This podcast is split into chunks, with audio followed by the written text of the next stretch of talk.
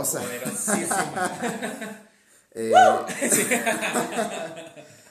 bueno, bienvenidos a la nueva, la número 5. Eh, si bien es cierto, ya nos conocían, pero queremos darle una nueva cara a este programa. Pero antes de empezar a explicar, voy a presentarles a mis compañeros, a mis grandes amigos. Álvaro Hernández, ¿cómo estás? Muy bien, listo, emocionado por este nuevo comienzo y más que nada muy muy feliz, la verdad. ¿Y tú, pana, compañero, cómo estás? Igual que tú, emocionado por presentarle a toda la afición los nuevos proyectos y la nueva cara que traemos. La verdad que es contenido excelente para todos. Sí, la verdad que sí. Efectivamente, Álvaro. Efectivamente, vaya que sí. Vaya que sí. Bueno, eh, ya, les, ya les estamos comentando que hemos hablado algunas cosas, eh, ya no hemos tenido contenido en Instagram.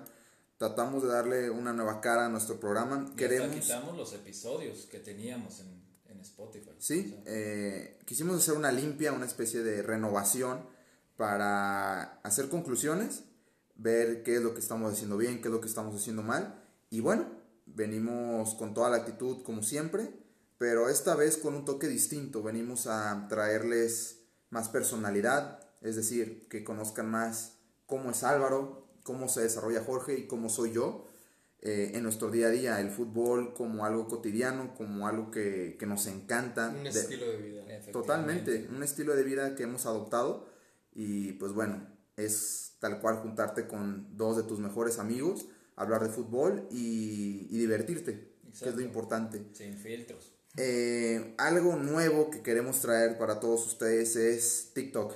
Eh, el público nos exigía estar en, eh, En esa red en esa plataforma, exactamente.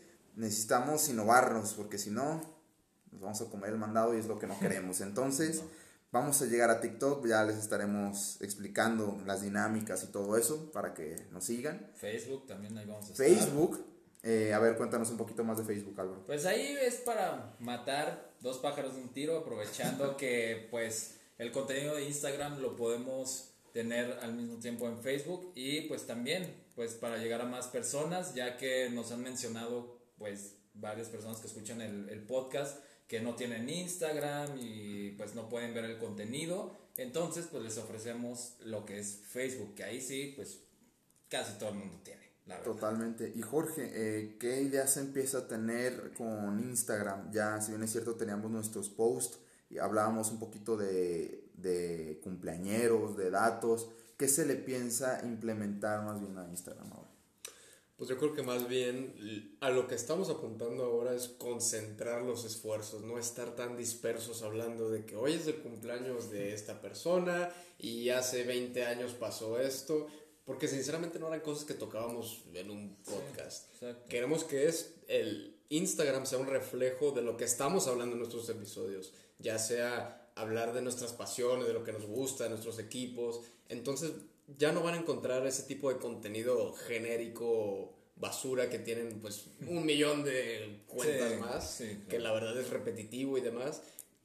Vamos a ser más únicos, más enfocados en cosas específicas.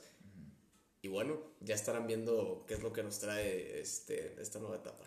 La número 5 será prácticamente contenido Álvaro, contenido Jorge, contenido José Miguel. Vamos a, a mostrarles nuestro gusto por el fútbol, nuestros equipos, nuestra perspectiva que vaya a algunos puntos es muy distinta.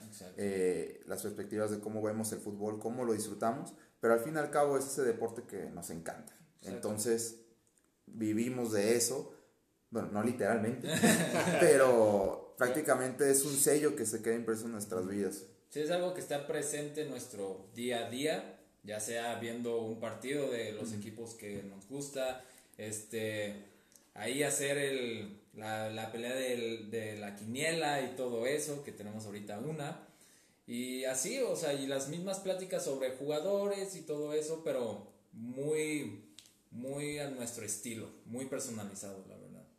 Y bien, eh, algo como que también nos interesa es la interacción con ustedes. Si bien es cierto, tenemos que la número 5 va a ser más una plataforma nuestra, no tanto de, de noticiero hablar del fútbol como tal, sino el fútbol desde nuestra perspectiva. Queremos escucharles, eh, amigos nuestros o gente que nos sigue, que valora nuestro trabajo aquí.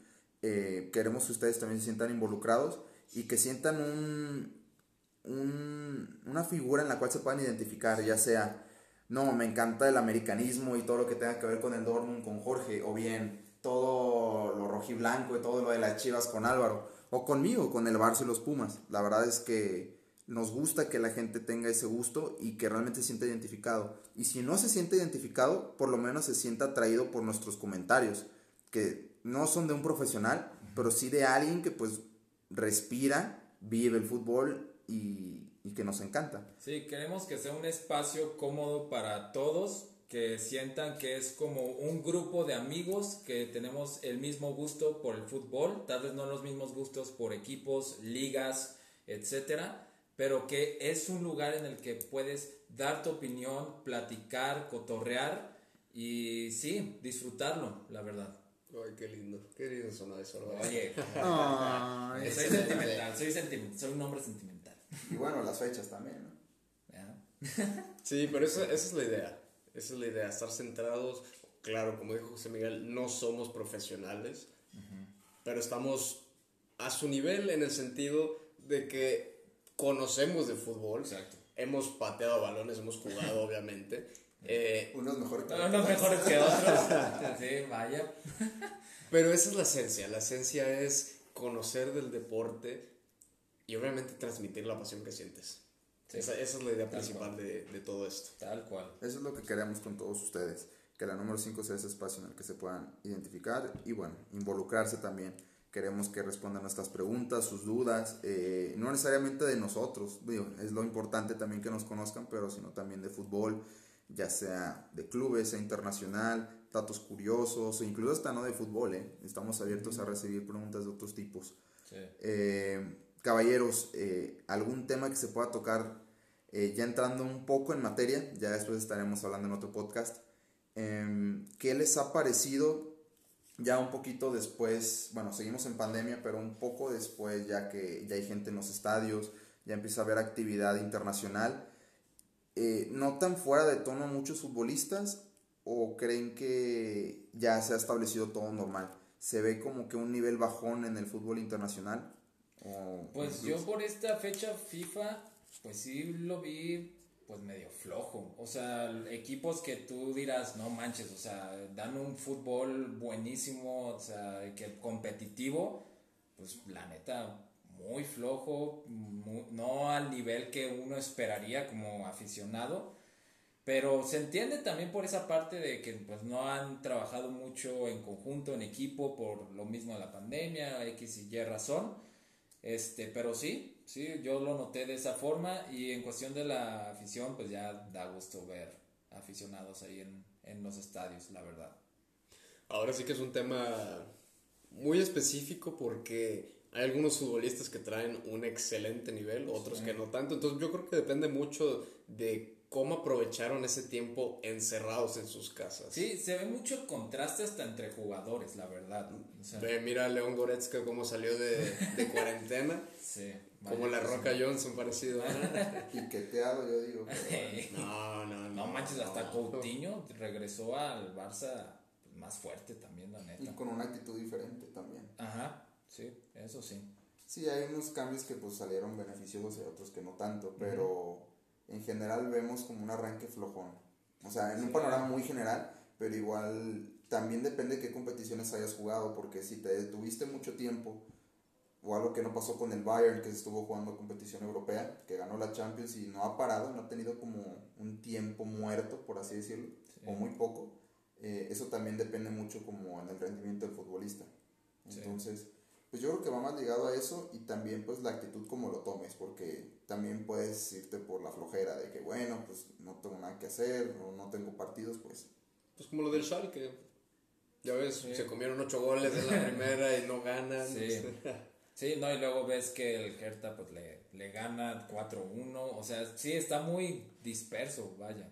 Y este, y hablando también, bueno, quiero tomar el tema de lo que son este el mercado de fichajes, pues no fue el típico mercado de fichajes de verano de superestrella llega a este equipo, o sea, la verdad muy superficial, ¿no? O sea, no cantidades gigantes, este, jugadores enormes No, llegando a otros nada. equipos, o sea, muy superficial. Pues habían fuertes rumores, pero se cayeron. La más grande, Lionel Messi al Manchester City no llegó. Sí. Jadon Sancho al Borussia, al Manchester United tampoco se dio. De Fue, al pues es que Barça. aquí es donde se va, van, el virus está poniendo a prueba la capacidad financiera de los clubes. Claro. Cuánto pueden pagar, cuánto no. Sí, pues fu- fue un, ficha, un mercado de fichajes blando, ¿no? Y, normalón. y- y mucho de intercambio, ¿no? De que, no, pues te doy tal jugador por este jugador y cierta cantidad, ¿no? Pues se vio literal, pues, este, te digo que le vamos al Barça con, con Pjanic y Arthur, casi, Sí. casi, pues ahí lo pudimos ver. No, también hubo dinero, ¿no? Ahí, Sí, pero, o sea, no es lo mismo, pues, un jugador y lana que No, por bueno, la lana, sí, sí, sí, pues. claro, Y creo que también, como tú lo mencionabas, Jorge, eh, la condición financiera de los clubes, si bien es cierto, les cuento, yo estudio finanzas, eh, no existe un plan de contingencia real en muchos clubes.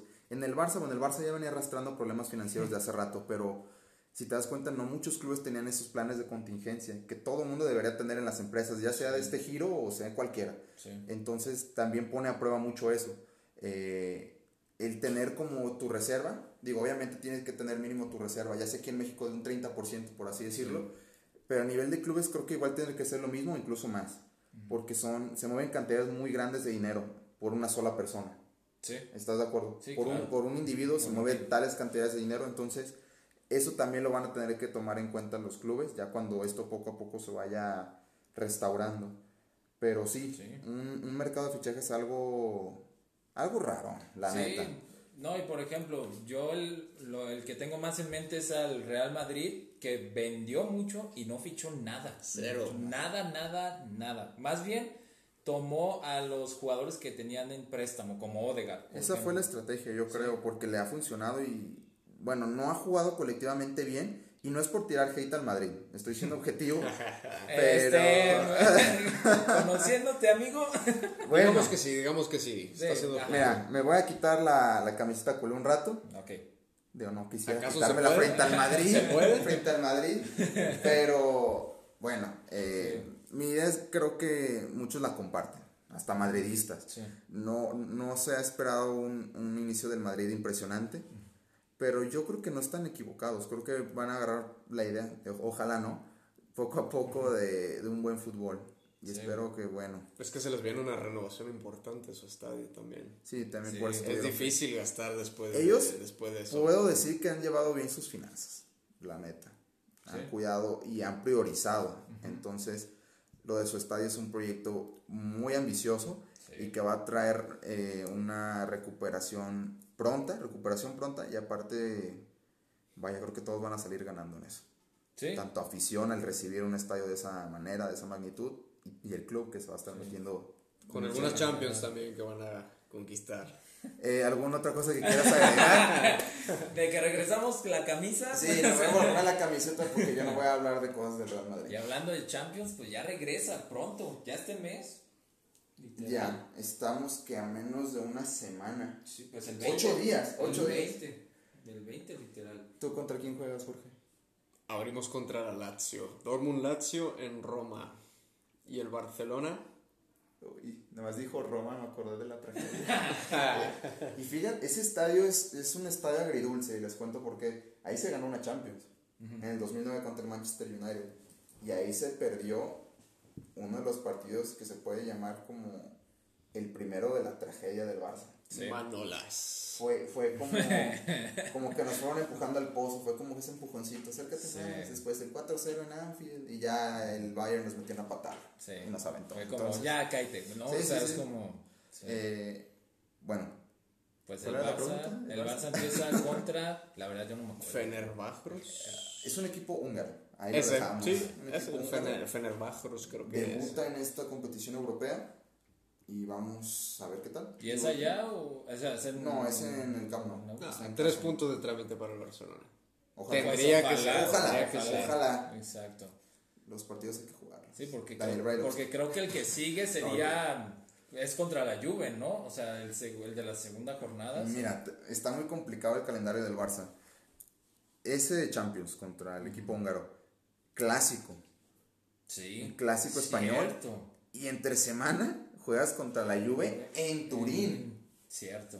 Entonces, Koeman va a tener una prueba muy interesante a la hora de hacer las, las famosísimas rotaciones. Juan Carlos Osorio. Pero ojalá, es que no sé cómo lo haría. Yo creo que sí se va a guardar lo mejor para el clásico. En el, en el partido En el clásico de- tienes que sacar, o sea, no me importa lo de la Juve. Creo que en el- los Sí. mejores hombres los tienes que sacar en el clásico. Sí, sí, tal cual. Porque yo, es lo que hemos también platicado, que realmente el Barça, yo creo que el torneo que más se tiene que enfocar por esto de que pues están en un cambio, pues, es en la liga. Es porque es lo más, es lo como lo más probable que llegan a, a ganar, pues. Tal vez. Copa No del sé. Rey, quizás. Copa del Rey, pues. Pero, por ejemplo, pero comparándolo con una Champions, es más probable que ganen la liga. Sí. Yo creo. Entonces, sí, totalmente. Y además, sumándole que es el clásico, que es tu prueba más importante en liga, es de que vas con todo, pues. Esto va a ser difícil porque hemos visto otros equipos que arrancan sus partidos pues, con equipos medianones y ya después de 7-8 tienen su primer examen.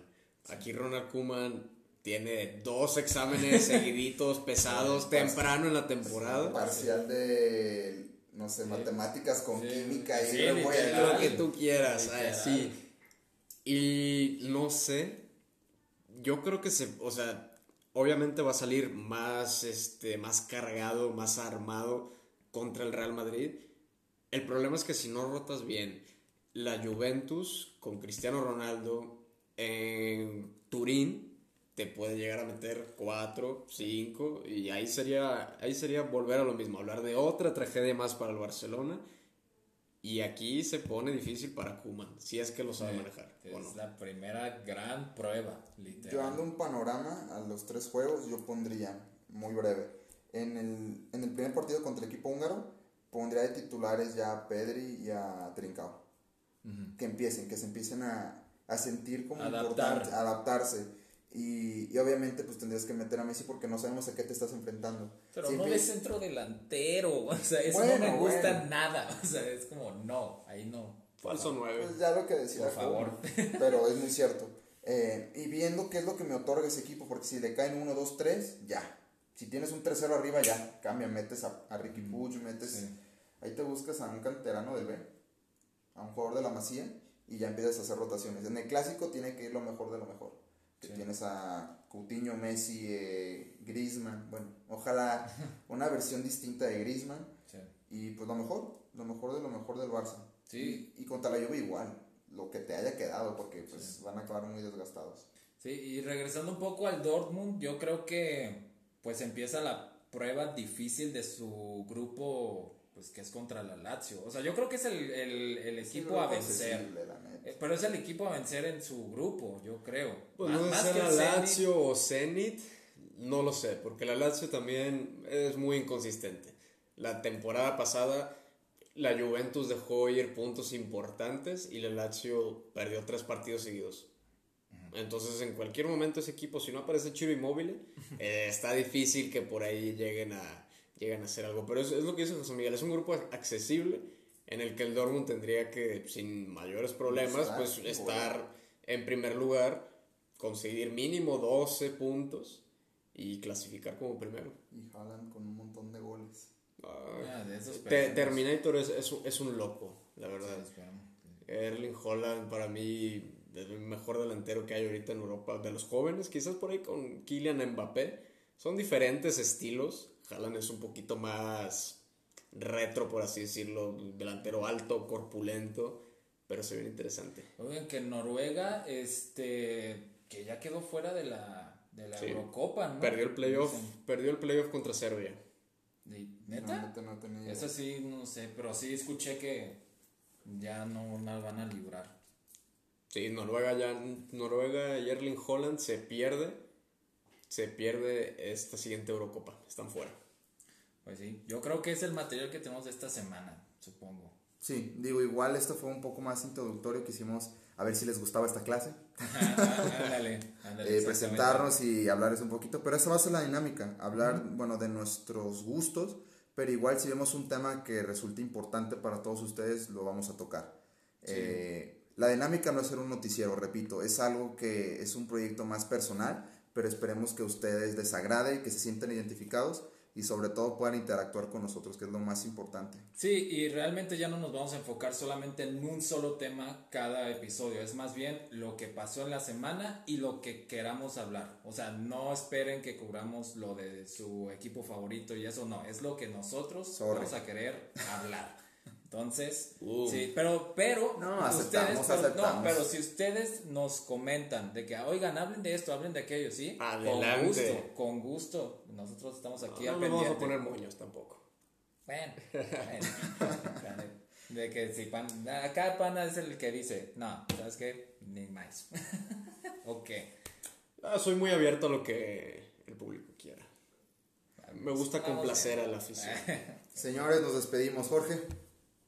Bueno, esto fue absolutamente todo por el primer episodio. La verdad que vamos en buen camino y espero que estén con nosotros en este gran viaje. Sí, espero que lo disfruten mucho. Esto es, vaya, un nuevo comienzo para la número 5. Y sí, estamos más motivados que nunca, la verdad. Nos vamos a divertir, eso se los aseguro. Sí. Afición, muchas gracias por escucharnos. Álvaro, Jorge, esto fue la número 5.